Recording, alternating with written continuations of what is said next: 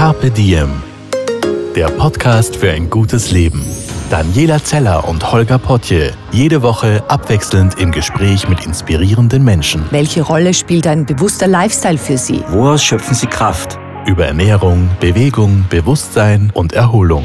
Wie finden Sie die richtige Balance im Leben? Woran sind Sie gescheitert? Und wie sind Sie wieder aufgestanden? Wie gelingt Ihnen das? Was für Sie persönlich ein gutes Leben ausmacht. Carpe Diem. Heute mit der österreichischen Schauspielerin und fünffachen Romy-Preisträgerin Ursula Strauß, die man aus der beliebten Krimiserie Schnell ermittelt kennt. Hast du schon einmal darüber nachgedacht, welches dein Talent ist? Oder hast du Freunde, die Außergewöhnliches können?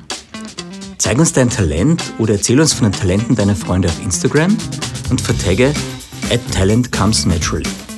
Organics bei Red Bull ist überzeugt. In jedem steckt Talent. Jetzt bist du dran. Ich freue mich sehr, dass ich heute mit Ursula Strauß sprechen kann. Hallo Ursula. Hallo. Die Ursula sitzt mir gegenüber, ich sehe sie im Bildschirm und sie sitzt vor einem großen Dschungel. Und das, Ja. das schaut sehr beruhigend aus, wenn ich das so sagen darf. Und passt auch zu dem Motto unseres Podcasts. Zeit für ein gutes Leben. Ursula, was ist denn für dich ein gutes Leben? Uh, gleich eine sehr äh, philosophische Frage zum Anfang. Das wird ein bisschen dauern, glaube ich. Was ist für mich ein gutes Leben? Ein gutes Leben ist für, hat viel mit Balance zu tun. Natürlich in erster Linie mal mit Gesundheit. Das ist ja gerade jetzt auch so das, der, ein, ein ziemliches Thema.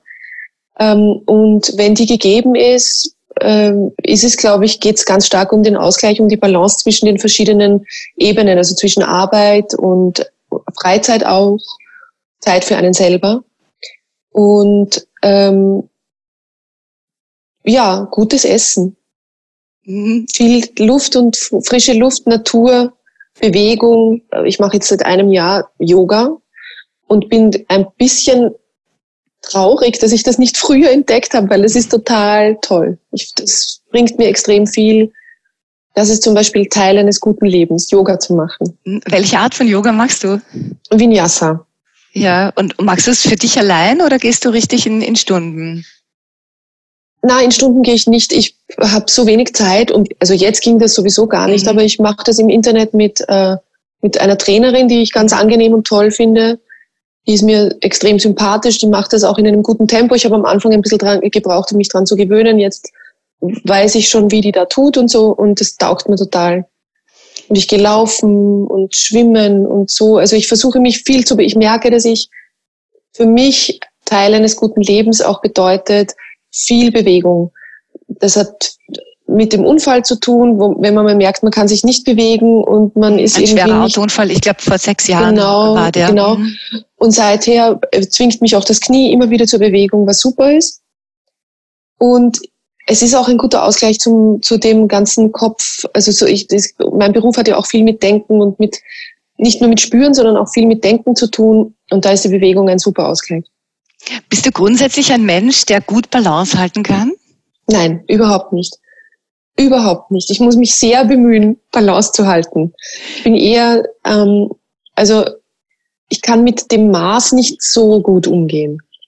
Beziehungsweise ich muss mich dazu anhalten, maßvoll zu sein. Wann ist dir das denn aufgefallen in deinem Leben, dass das ein, ein Thema ist, Maß zu halten und Balance zu halten? Wann ist es mir aufgefallen? Also ich glaube, das hat viel auch mit Alter zu tun, weil wenn man jung ist, hat man noch so viel Kraft, da ist das Maßhalten noch nicht so eine angesagte Sache, das muss noch nicht sein. Und das ist auch gut so, weil das, man kann irgendwie ausschweifender genießen und äh, länger fortgehen und äh, Partys genießen und Essen genießen. Man nimmt nicht so schnell zu, man nimmt schneller ab. Also es ist alles einfach irgendwie ähm, geht ja schneller. Und wann habe ich das gemerkt? Ich glaube auch, das hat viel mit dem Knackpunkt da vor sechs Jahren zu tun. Mhm. Da ist äh, einiges zusammengekommen, eben dieser Unfall, dann äh, wurde ich 40 in dem Jahr. Das, das ist so Hand in Hand gegangen. Das war so ein, äh, ein fließender Prozess. Und seither ist das irgendwie, heißt nicht, dass ich jetzt noch, dass ich jetzt mir leichter tue mit dem Maß halten, Aber erstens gebieten mir die Grenzen meines Körpers, äh, schneller Stopp zu sagen. Und dann ähm, habe ich auch nicht mehr so Lust drauf. Also ich habe eher, bin im Moment eher so, dass ich so, wenn ich rausschaue und die grüne Natur sehe, freue ich mich sehr. Mhm. Und gibt es auch hier die grüne Wand, dass es im Winter auch was Grünes gibt. Ja, es ist wirklich schön, es beruhigt. Bist du noch in der Phase, wo du das Gefühl hast, du musst dich beweisen? Oder bist du schon in dieser Phase, wo du dir denkst, na, ich habe schon so viel bewiesen, ich habe die Pflicht erfüllt, jetzt kommt die Kür, auch beruflich? Also sich selber was zu beweisen, ich glaube, also erstens bin ich ja jetzt 46 und nicht 86. Aber trotzdem, du hast fünf Rommes gewonnen, du hast viele ja, Preise gewonnen, du hast viele ja. Rollen gespielt, du, du machst Musik, worüber wir dann gleich auch noch sprechen. Also du, du hast schon so vieles also auf die Beine gestellt. Ja, für mich hat es ja nichts zu tun, mit mir selber was zu beweisen, sondern für mich ist ja dieser Ausdruck, dieser künstlerische Ausdruck ein Lebenselixier. Also insofern, das mache ich ja nicht, weil ich mir was beweisen will oder weil ich Preise gewinnen will oder weil ich ähm, mich selber so wichtig nehme, sondern das mache ich, weil ich es machen muss. Mhm. Wenn man in diesem Beruf ist, dann hat man relativ wenig andere Chancen als die, diesem kleinen gefräßigen Monster, das da in einem wohnt. Äh, das muss man füttern. Oder ah. beziehungsweise man muss ihm Auslauf geben, weil sonst wird man wahnsinnig. Und das ist es einfach. Also es ist gar kein, ich bin unendlich dankbar, dass ich auf meinem Weg schon so viele Anerkennungen mit äh, mitnehmen durfte und, und dass ich so oft so tolles Feedback bekomme und, und dass die Leute mögen, was ich mache. Das ist für mich natürlich wahnsinnig schön und, und wundervoll. Aber ähm, der, das Arbeiten oder der künstlerische Ausdruck ist nicht, das wird dann, das ist nicht gestillt. Also das will ja immer weiter und immer weiter lernen auch. Mhm. Weil die Arbeit, die ich tue, ja viel mit mit Lernen zu tun hat und mit Begegnungen und mit Weiterwachsen und mit sich selber kritisieren und mit sich aussetzen. So. Und auch mit in Kommunikation gehen mit anderen und mit dem Zuschauer, mit dem Partner. Und das ist was, was man ja nicht missen möchte. Mhm. Kannst du dich selbst sehen? Im Fernsehen Nein, oder auf schwer. der Leinwand? Also ich muss es natürlich, aber ich finde es furchtbar. ist nicht ja. so. Das ist wie, andere Leute ihre Stimme dann hören. Also ich bin natürlich gewöhnt daran und deshalb kann ich besser damit umgehen, weil ich es schneller wegschalten kann und schneller versuche, einen professionellen Blick drauf zu werfen. Aber ich bin ja genauso, ähm, ge genauso nicht gefeit vor, oh Gott, wie schaue ich aus und oh Gott, das ist ja schrecklich. Also so, das, das ist so, die, die Oberfläche ist immer das Erste, was man sieht und beurteilen möchte. Und dann muss man irgendwie die Oberfläche wegschalten und das kostet natürlich Energie, in die Tiefe zu gehen und was anderes zu beurteilen.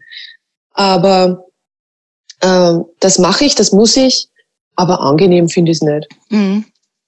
Wie, wie kannst du dich selbst abgrenzen vom Feedback der anderen?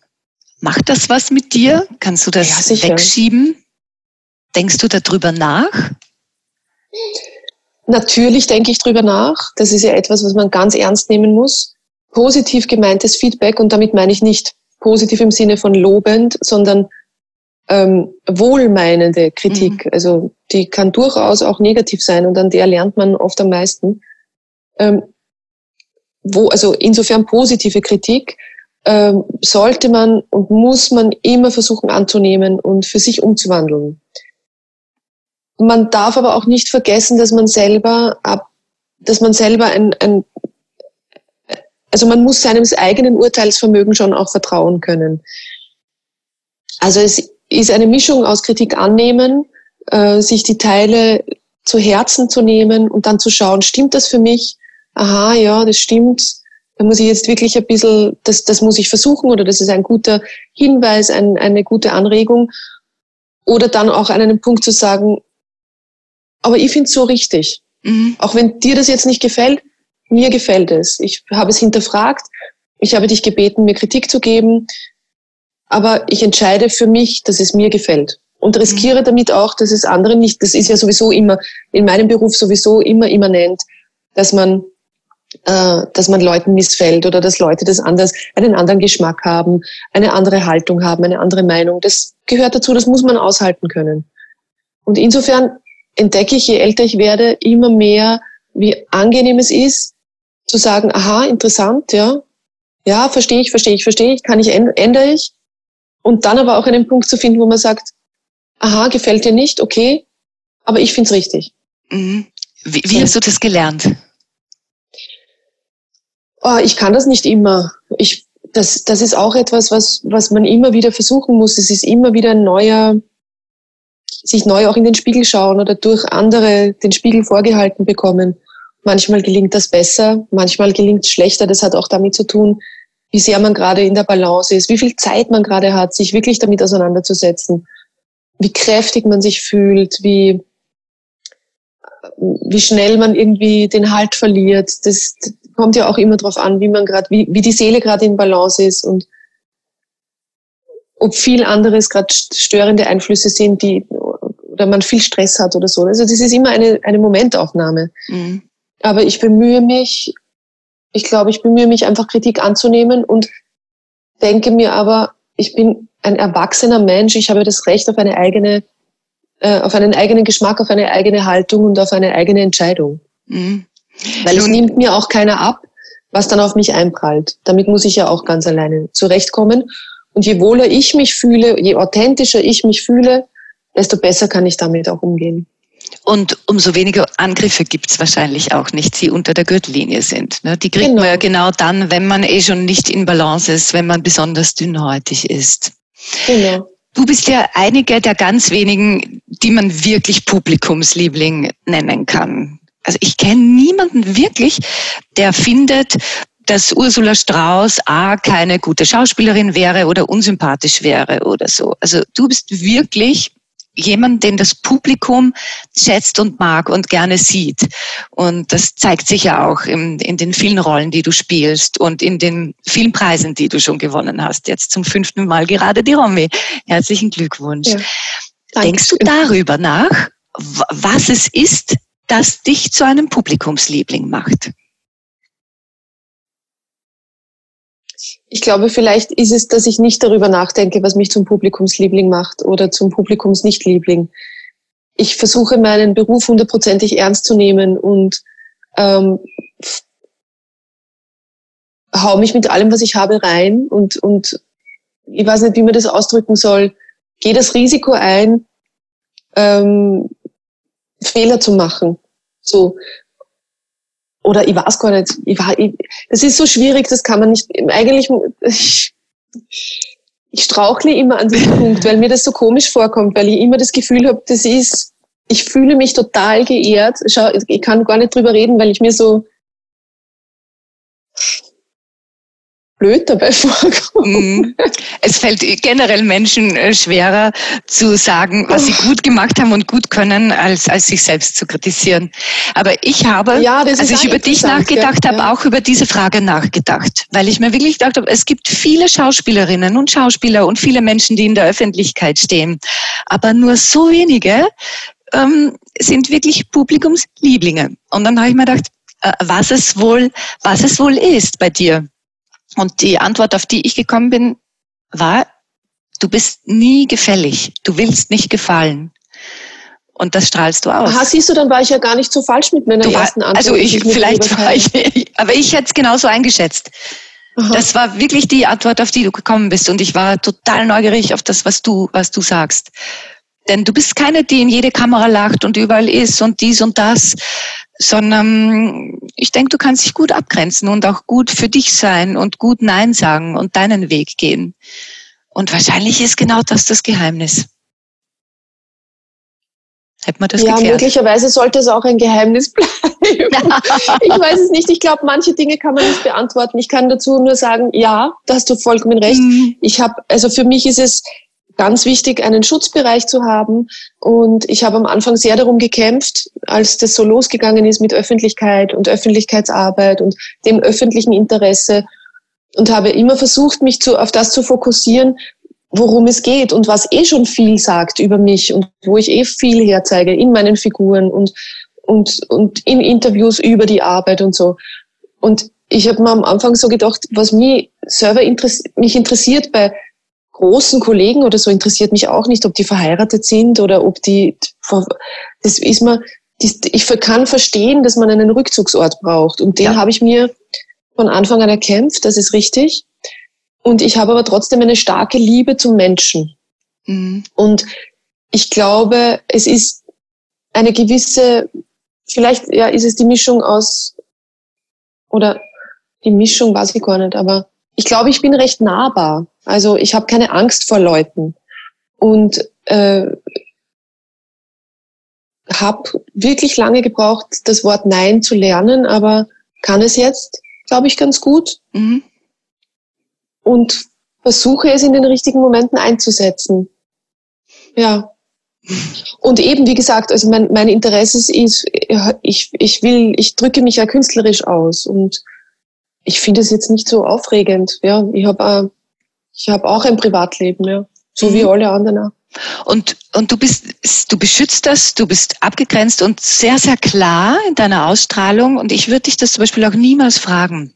Das, das ist so ganz klar, das ist dein Teil und der andere Teil, der darf mitgeteilt werden. Und da gibt es einen Teil, da geht man auch nicht hin, weil ja, du es genau. für dich so genau weißt. Und das ja. finde ich wirklich bewundernswert und toll. Und das hat Dankeschön. was sehr, sehr Elegantes und Würdevolles. Es war am Anfang auch sehr, sehr anstrengend. Ja, aber es macht ja. sich wahrscheinlich bezahlt. Aber es macht sich total, ja, und es ist wirklich interessant, dass man konsequent, wenn man das konsequent einführt und weiß, dass man wirklich darauf achtet, mhm. dann ist es irgendwann gar kein Thema mehr. Ja. Und das ist wirklich toll. Dadurch habe ich jetzt die Freiheit, ähm, damit umzugehen, wie ich das für richtig halte. Wenn ich jetzt irgendwie Lust habe, mit meinem Mann auf eine Veranstaltung zu gehen, würde auch niemand von den Fotografen auf die Idee kommen, ähm, uns jetzt unbedingt zusammenzustellen oder so, weil es einfach mhm. darum gar nicht geht. Und das finde ich, da bin ich auch wirklich sehr froh darüber, ja. Hast du das mal anders gemacht in deinem Leben? Also hast du mal eine Beziehung auch so öffentlicher gelebt? Ich kann mich nämlich nicht erinnern. Nein, weil ich ja immer mit demselben Mann zusammen bin, seit das begonnen hat mit der Öffentlichkeit. Ich bin ja ah. schon, wir sind ja schon sehr lange zusammen. Das ja, und schon sprechen wir über deine Beziehung. Nein, na, aber ich habe nämlich den hören Fehler. Wir auch wieder auf. Ja, und schon hören wir auch wieder auf. Denn ich habe ich, ich, ich hab den Fehler gemacht in sehr, sehr jungen Jahren und bin da aufgekreuzt mit Freunden, als ich noch bei Ö3 war und, und äh, noch ein bisschen äh, bekannter, als das noch Menschen interessiert hat.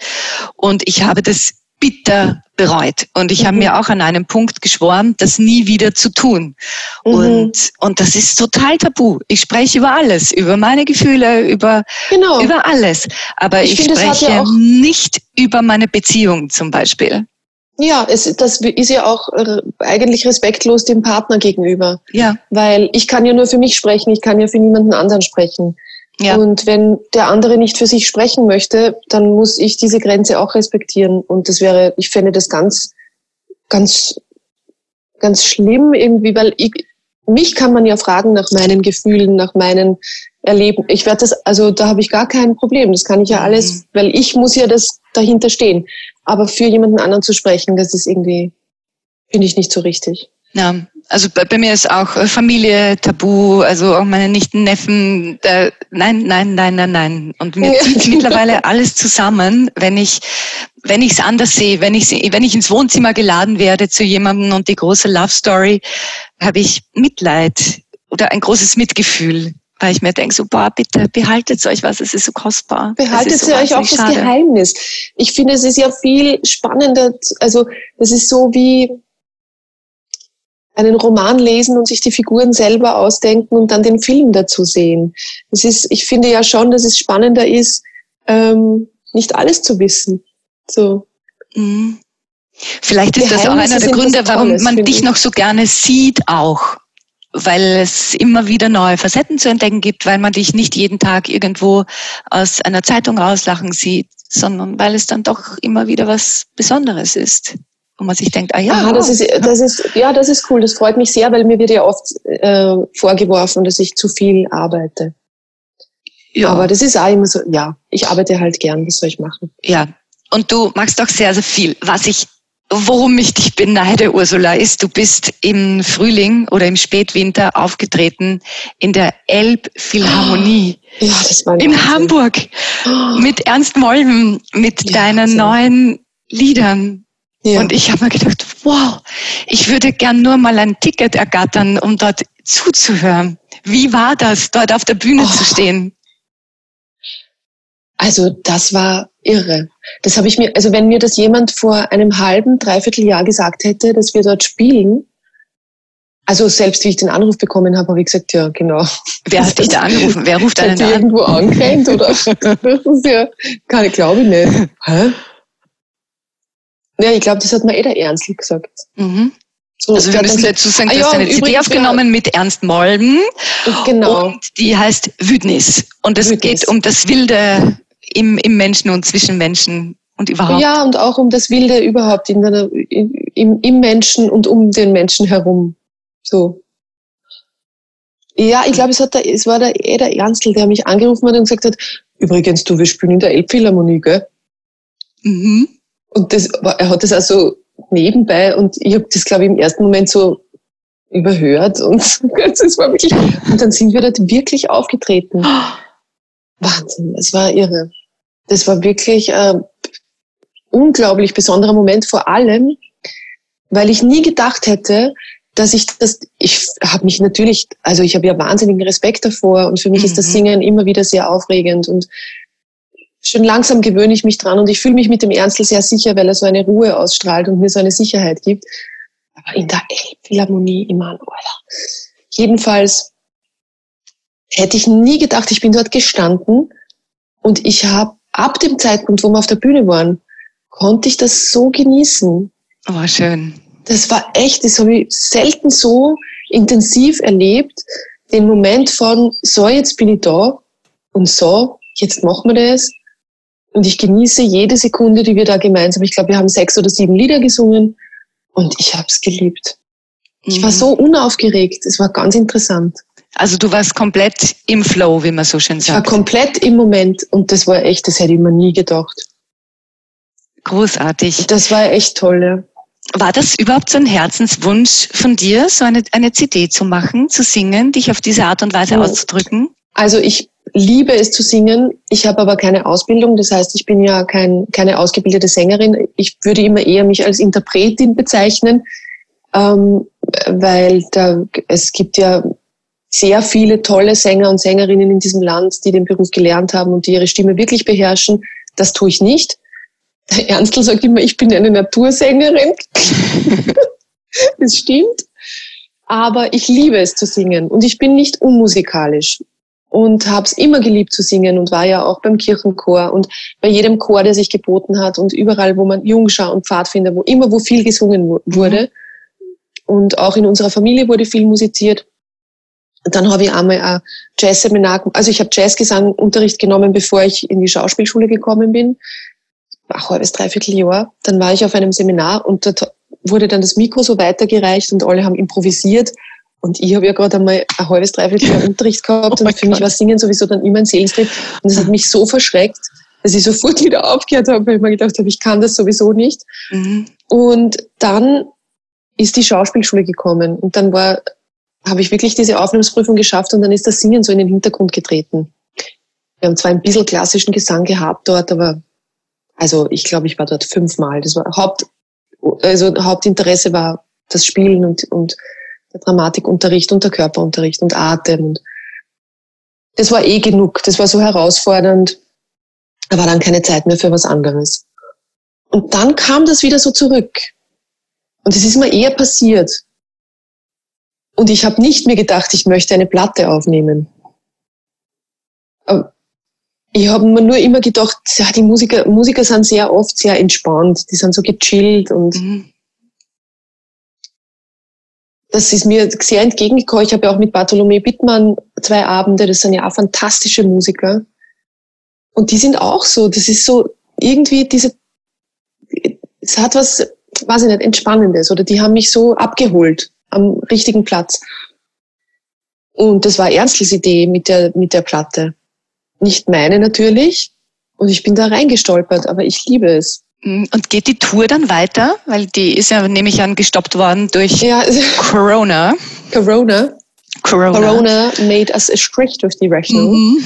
Wer weiß, wo dich das noch hinführt.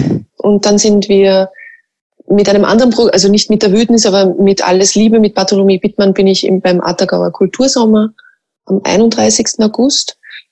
Davor haben wir noch ein paar Termine mit, äh, mit der Wütnis. Also beziehungsweise die Wütnis ist durchgeplant bis zum Herbst, wenn wir dann auftreten können, mhm. wie es im Moment schaut so aus. Klopfen auf Holz, dass es so bleibt. Ähm, aber wissen kann man das ja im Moment nicht wirklich. Ja, eben. Und, und vor allem wirst du wieder drehen. Ne? Ich habe gesehen, du hast äh, gepostet auf Instagram, Juli. dass schnell ermittelt ja weitergegangen wäre. Ich glaube, und dann musst du dir ganz kurzfristig verschieben. Genau. Also es rafft sich alles zusammen. Genau, jetzt wird es natürlich sehr intensiv, weil die Dreharbeiten jetzt doch stattfinden können. Und natürlich jetzt auch alles, also die Wüt also es ist jetzt das, was vorher so schön geplant war, dass man es energetisch auch ganz gut hinkriegt, ähm, ist jetzt natürlich alles geballt und auf einmal. Aber so ist das. Es ist, man kann es jetzt eh nicht ändern. Und wir fangen, so Corona uns nicht wieder einen Strich durch die Rechnung macht, am 30. Juni an zu drehen.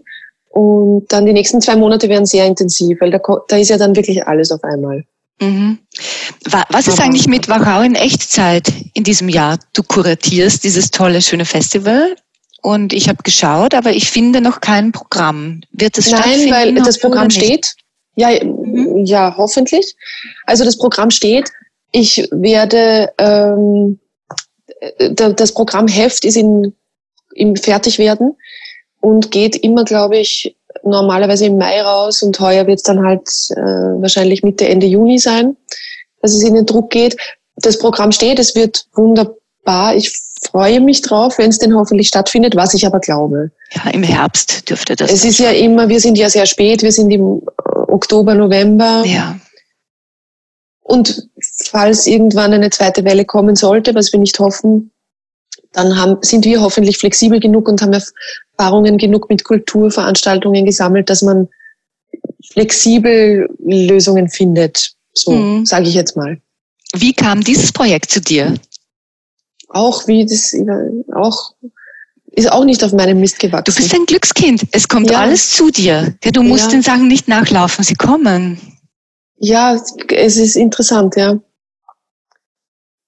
Ja, da bin ich sehr, sehr glücklich drüber, ja. Aber könnte damit das zu tun haben, dass du in Niederösterreich im Mostviertel an der Donau aufgewachsen bist? Ja, das auf jeden Fall. Und dass ich natürlich äh, verbandelt bin mit den Melker Sommerspielen, wo ich ja ein paar Mal aufgetreten bin. Und ein lieber Freund von mir, der Alexander Hauer, der ja auch mein Mitkurator, äh, der ganz wichtiges Teammitglied ist, bei Wachau in Echtzeit auch, ist auf mich zugekommen. Vor mittlerweile, ich glaube, es sind zehn Jahre. Es ist so irre, wie schnell die Zeit vergeht, das ist Wahnsinn und hat mich gefragt, ähm, ob ich Lust habe, mit ihm gemeinsam ein Festival, ein Kulturfestival zu machen. Und ich bin sehr oft, stolper ich dann so rein, weil ich habe das unterschätzt natürlich. Ich habe gedacht, okay, gebe ich ein paar Tipps, sag, das wäre schön, das wäre schön, das wäre schön und das wird genau dann auf die Beine so. gestellt. Mhm. Und so war es dann aber nicht und ich unterschätze auch immer mich, weil ich ja nicht, ich kann nicht Dinge machen, die ich nicht wirklich mache. Es tut mir ganz schwer, mein Gesicht herzugeben, wo ich nicht wirklich dann auch was dafür tue. Und das war am Anfang, haben die Leute auch geglaubt, das ist so, ich gebe mein Gesicht her und habe aber keine Arbeit damit, so. Und das war, kann ich mich nur genau erinnern, die erste Pressekonferenz oder das erste Jahr, die ersten eineinhalb Jahre. Und bis die Leute dann gemerkt haben, das ist sehr wohl so, dass ich dann auch da bin und präsent bin und ich kann nicht zu jeder Veranstaltung kommen. Das geht bei meinem Zeitplan nicht. Mhm. Aber äh, dass ich selber immer mindestens ein, zwei Abende mache. Außer heuer, da musste ich absagen, weil ich einen großen Film in Deutschland gedreht habe. Das hat mir eh das Herz geblutet, aber das ging nicht anders. Ähm, und das war so interessant, wie sie dann gemerkt haben, ja, das ist schon, also es ist schon so, dass ich die, die äh, Dinge aussuche und ich das zusammenstelle und Zeit investiere. Und das war sehr interessant zu merken, wie sie dann plötzlich ähm, das anders wahrnehmen. Und wie sie also wahrscheinlich auch dich anders so. wahrnehmen. Ne? Das ist auch so ein Schritt von der, von der Schauspielerin auch zu einer, die etwas verantwortet. Ja, ein genau. schöner Schritt. Ja, ja. Ein schöner Schritt. Ein reifer Schritt. Eine, ja, passt gut auch zu dir. Was ist denn für dich Heimat? Wo, wo ist deine Heimat, Ursula? Also meine Heimat ist ganz klar meine Familie. Und da, wo meine Family ist, da fühle ich mich auch zu Hause. Und natürlich ist es, ich bin jetzt, sitze jetzt auch gerade in meinem Elternhaus, ähm, ist es natürlich schon auch hier diese, dieser Garten oder dieses Haus, das ich ganz stark, wo ich mich zu Hause fühle. Mhm. Aber grundsätzlich glaube ich, ist Heimat etwas, das man hauptsächlich in sich selber findet. Und das viel mit den Menschen zu tun hat, die einen umgeben. Ja, aber es hat, also es entsteht in einem selber. Könntest also man du kann dir vorstellen, überall zu Hause fühlen mhm. oder nirgends. Und könntest du auch irgendwo anders leben, in, auf einem anderen Kontinent oder das dann doch eher nicht? Ich glaube, das könnte ich mir schon vorstellen. Äh, sicher für eine Zeit. Also natürlich nicht ohne meinen Mann. Das ist natürlich meine, äh, meine Kraftstation oder mein. Über den sprechen wir nicht. Nein, wir sprechen nicht drüber, weil ich darf schon sagen, dass ich ihn mitnehmen würde. Okay. Oder mit ihm mitgehen würde, wenn es ihn woanders hintreiben würde. Aber mhm. für mich wäre es schon sehr schwer, von meiner Familie weg zu sein. Ich bin schon echt ein Familienmensch. Also das müsste, ich glaube, das würde auf eine begrenzte Zeit funktionieren. Aber äh, ich bin schon sehr, ich habe meine, meine Family schon sehr lieb. Mhm. Du hast drei ältere Brüder, stimmt das? Ja. Und du bist noch dazu ein bisschen ein Nachzügler. Genau. Wie, wie war das Aufwachsen mit drei älteren Brüdern, so als viertes kleines Mädchen? Wurdest Ehrlich, du beschützt oder musstest du kämpfen? Ja, beides natürlich. Beides. Ähm, das ist eine ganz herrliche Mischung. Ich habe wirklich, sie haben mir wirklich nichts geschenkt, ähm, aber sie haben mich also von außen durfte niemand kommen. Das war schon ganz klar so, dass sie mich total beschützen und, und auf mich aufpassen. Aber äh, so innerhalb dieser vier Wände haben sie schon ordentlich Gas gegeben. Mhm. Aber ich liebe sie heiß und sie sind ganz große Vorbilder und sie sind ganz tolle Menschen. Und Sie sind wahrscheinlich ziemlich stolz auf Ihre kleine Schwester, oder?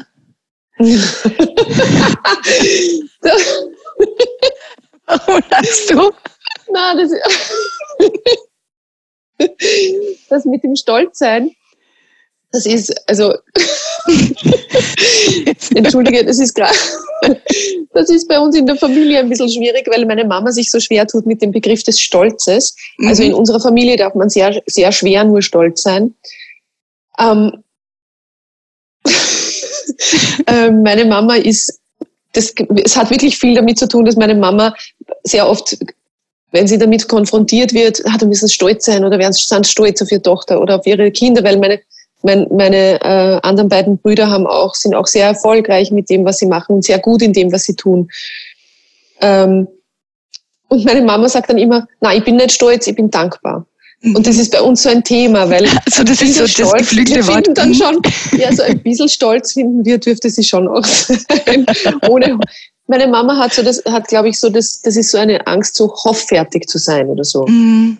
Und, und drum muss ich so lachen, weil das bei uns wirklich oft ein Thema ist, das Wort Stolz. Insofern glaube ich, meine Brüder freuen sich sehr für mich äh, und sind dankbar und sind dankbar, dass du das alles so toll geschafft hast, was du geschafft hast. Ich glaube, sie sind schon noch ein ganz kleines bisschen stolz. Ein ganz kleines bisschen stolz, ja. Was hat dich am Mama, meisten... Meine Mama ist dankbar. Mm, das, das darf sie auch. Bei meiner Mutter ist das ähnlich. Also ich bin ja nicht unweit von dir aufgewachsen in Kurheimkirchen auch im Mostviertel und da sieht man das ähnlich mit dem Stolz ja. und so. Das ist, es ziemt sich, glaube ich, nicht so. Es Was hat dich? Nicht. Und Nein. ich glaube aber, entschuldige, wenn ich das noch ganz kurz, ja, ja. ich glaube, dass es eine Form von Stolz gibt, die tatsächlich sich nicht ziemt. Ne? Nein. Aber, die, Aber den Stolz auf ein Kind, das, äh, das was ja, auf die Beine ja. stellt, das finde ich ist total okay. Ja. Und ich bin auch stolz auf meine Schwestern, ich bin auch stolz auf meine Nichten und sag so, ja, super. Also das heißt ja auch, jemanden zu feiern und hochheben genau, zu lassen. Genau, das finde ich schon, das darf man schon. Und, und das ist was total Schönes.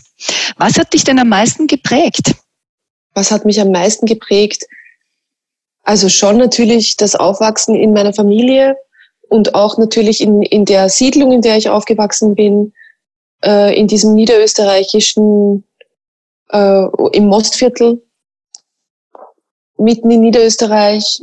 Das ist schon natürlich die Sprache, die einen prägt, die Menschen, die um einen herum sind, die Gegend, die zwei Flüsse, die ineinander fließen.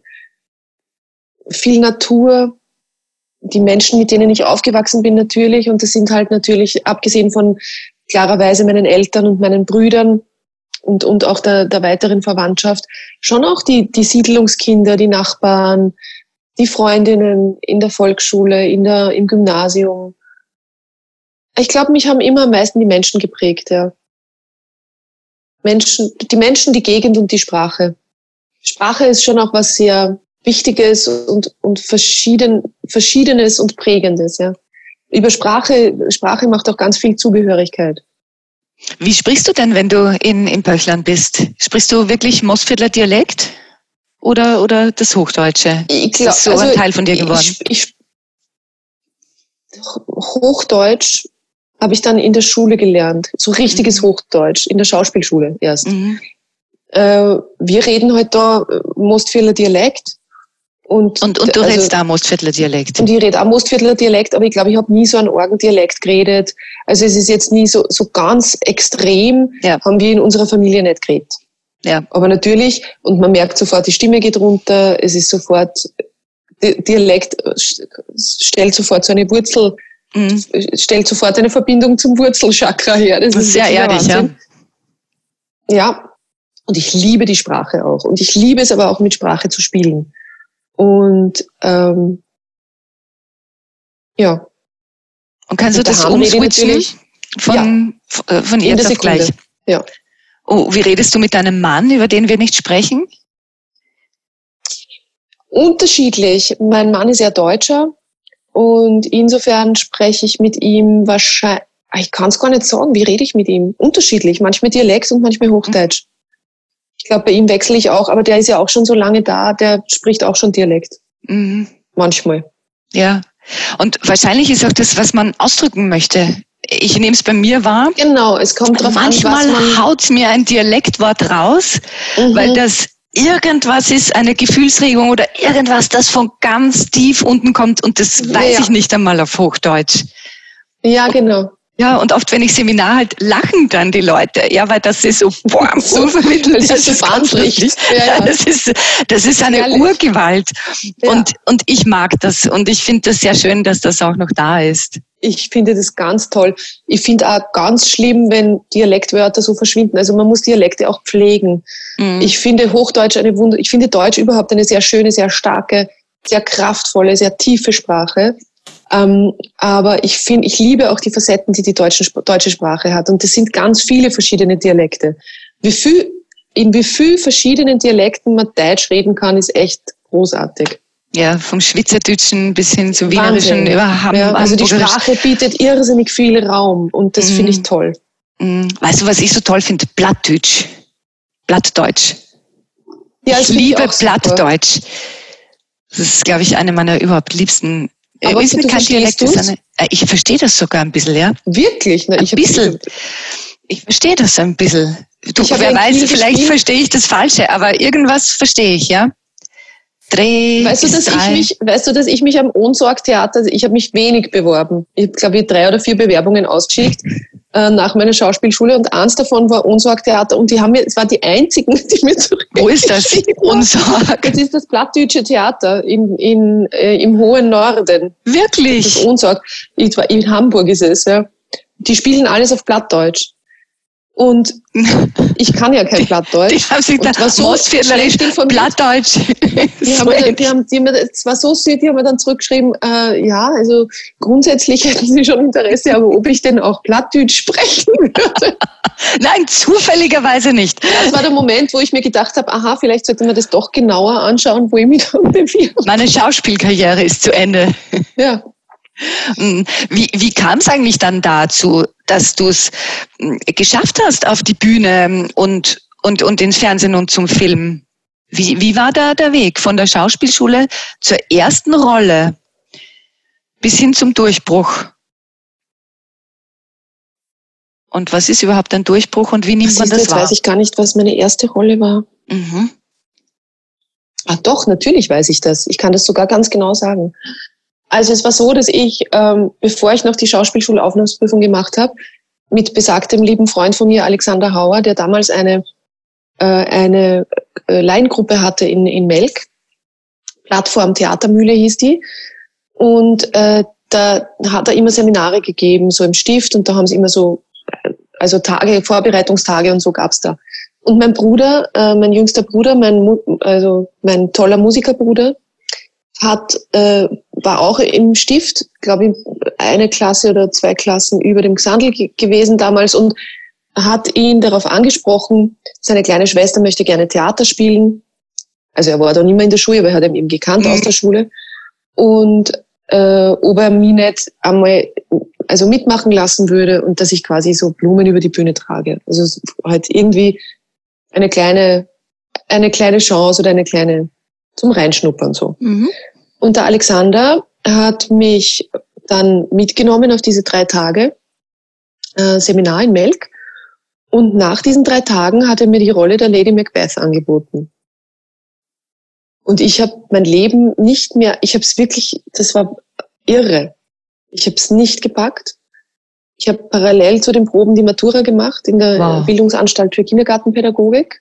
Da war ich ja, wollte ich ja quasi noch Kindergärtnerin, also ich wollte nicht mehr Kindergärtnerin werden, aber ich wollte es noch fertig machen.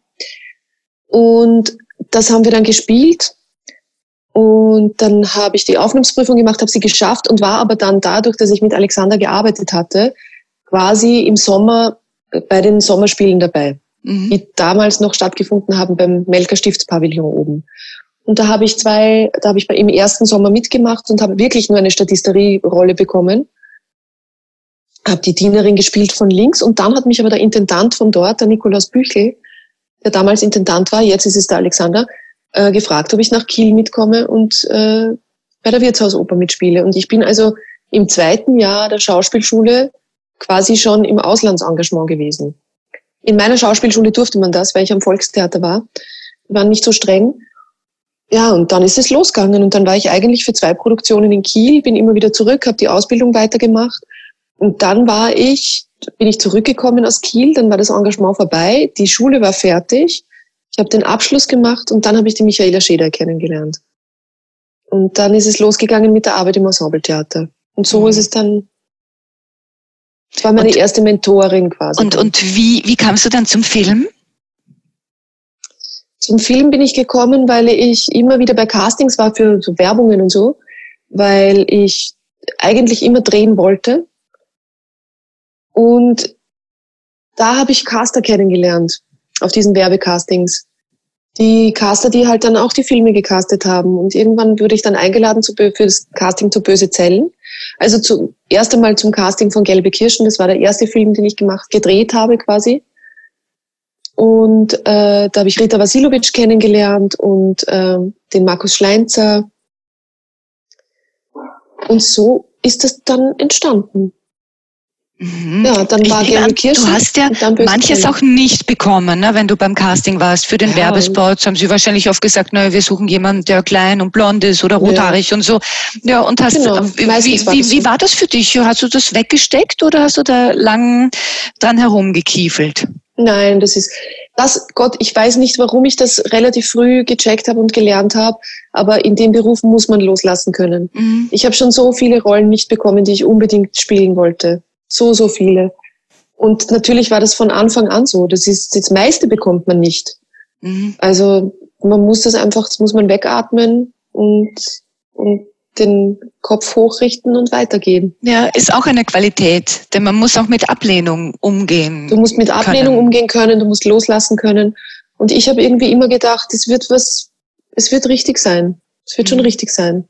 Es wird das Richtige passieren. Und wann hattest du das Gefühl, so jetzt, jetzt läuft's?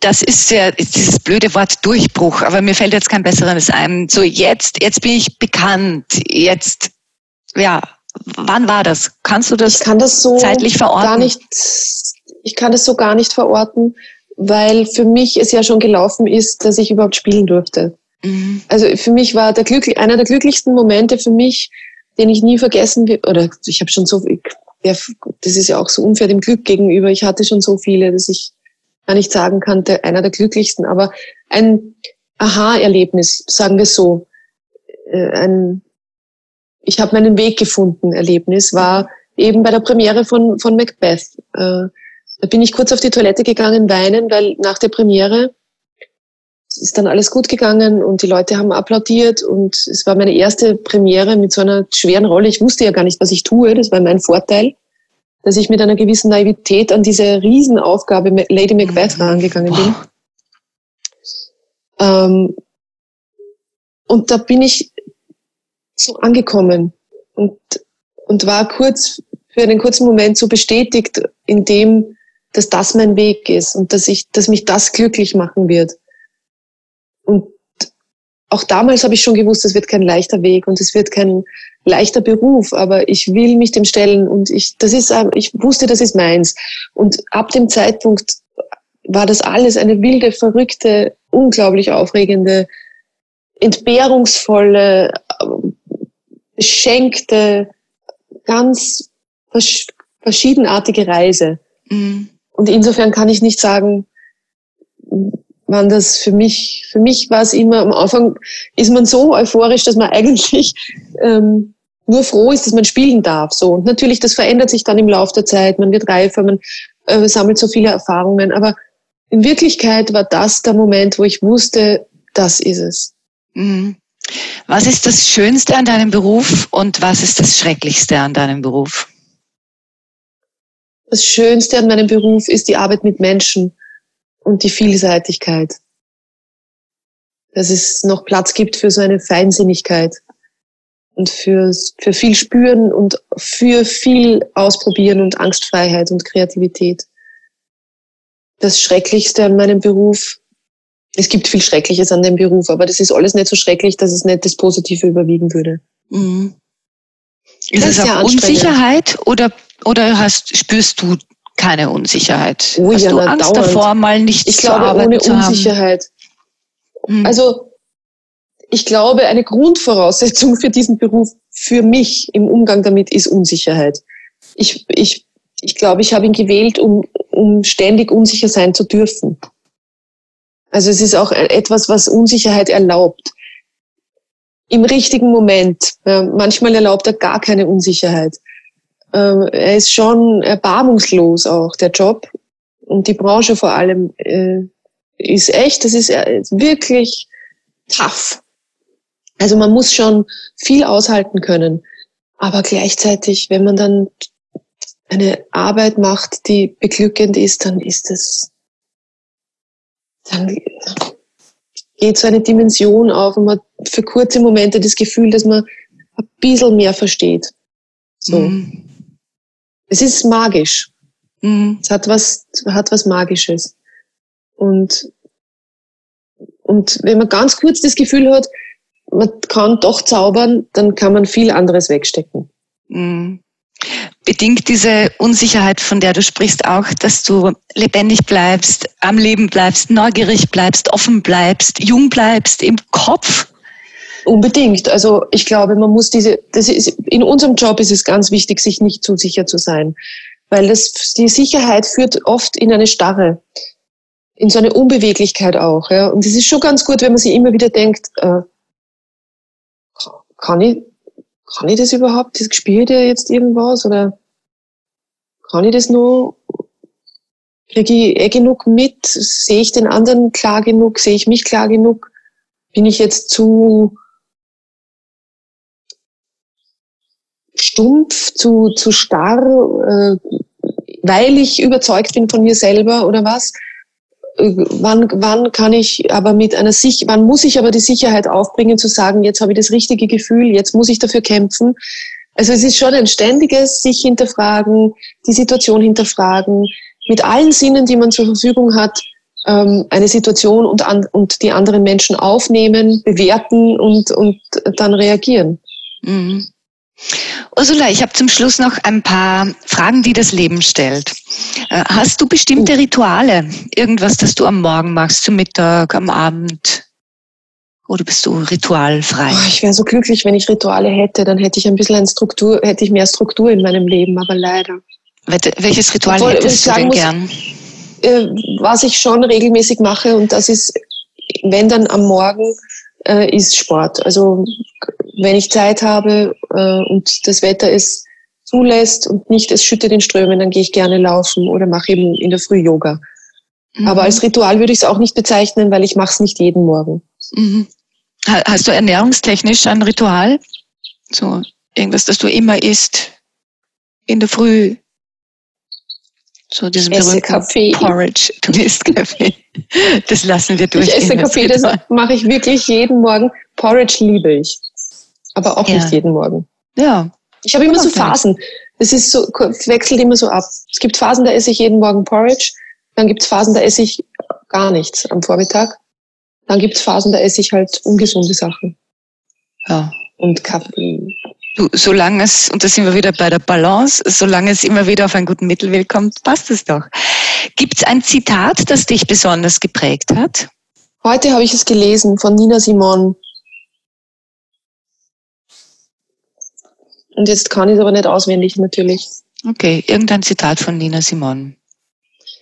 Ja, das ist natürlich blöd, irgendein Zitat von Nina Simon. Es hat mit Freiheit, Angst und Mut zu tun. Aber ich kann es jetzt nicht formulieren. Okay. Also Zitat. Früher hat mich geprägt das Zitat, äh, träume nicht dein Leben, lebe deinen Traum. Aber da war ich äh, romantisch und 19. Das ist jetzt nicht mehr mein Zitat. Aber früher hat es mich geprägt. Ja, wobei du es ja irgendwie auch in die Tat umgesetzt hast. Eh, genau. Oder? So. Woran erkennen andere deine Eitelkeit? Das muss man die anderen fragen. Ich kann mich nicht um alles kümmern. Woran kennt, könnte man die denn erkennen? Du also wirkst auf mich relativ uneitel, ehrlich gesagt. Also ich bin natürlich, ich habe ich auch meine Eitelkeiten. Es wäre auch komisch äh, und äh, unmenschlich, wenn man die nicht hätte. Aber wie die anderen das entdecken, kann ich wirklich keine Ahnung. Ja, vielleicht ist das auch nicht so einer deiner wesentlichen Charakterzüge. Was können denn andere von dir lernen? Ähm, ich glaube, vielleicht wirklich loslassen, würde ich vielleicht sagen. Obwohl, das ist sehr hochgegriffen. Oder nicht loslassen, sondern vielleicht, vielleicht im Moment sein. So.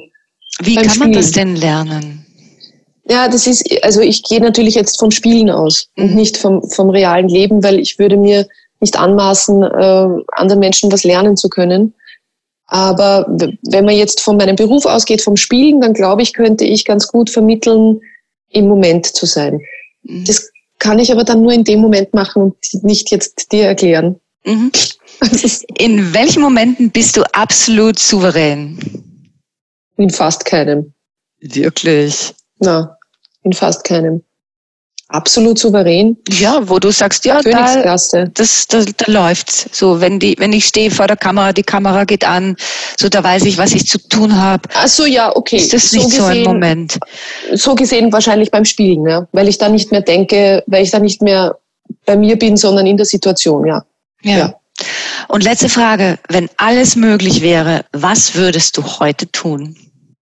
Wenn alles möglich wäre? Mhm, also wie meinst möglich. du alles? Es ist alles, alles, alles, alles möglich. Alles ist möglich? Alles ist möglich. Zum Dann Mond fliegen, an Meer durchtauchen, alles ist möglich. Alles ist möglich. Okay, dann würde ich, äh, dann würde ich äh, den Hass abschaffen, den die Menschen zwischendurch aufeinander haben. Das ist ein großes letztes Wort. Ich danke dir sehr für das Gespräch, Ursula. Ich danke dir. Es war eine sehr schöne Stunde. Danke, finde ich auch.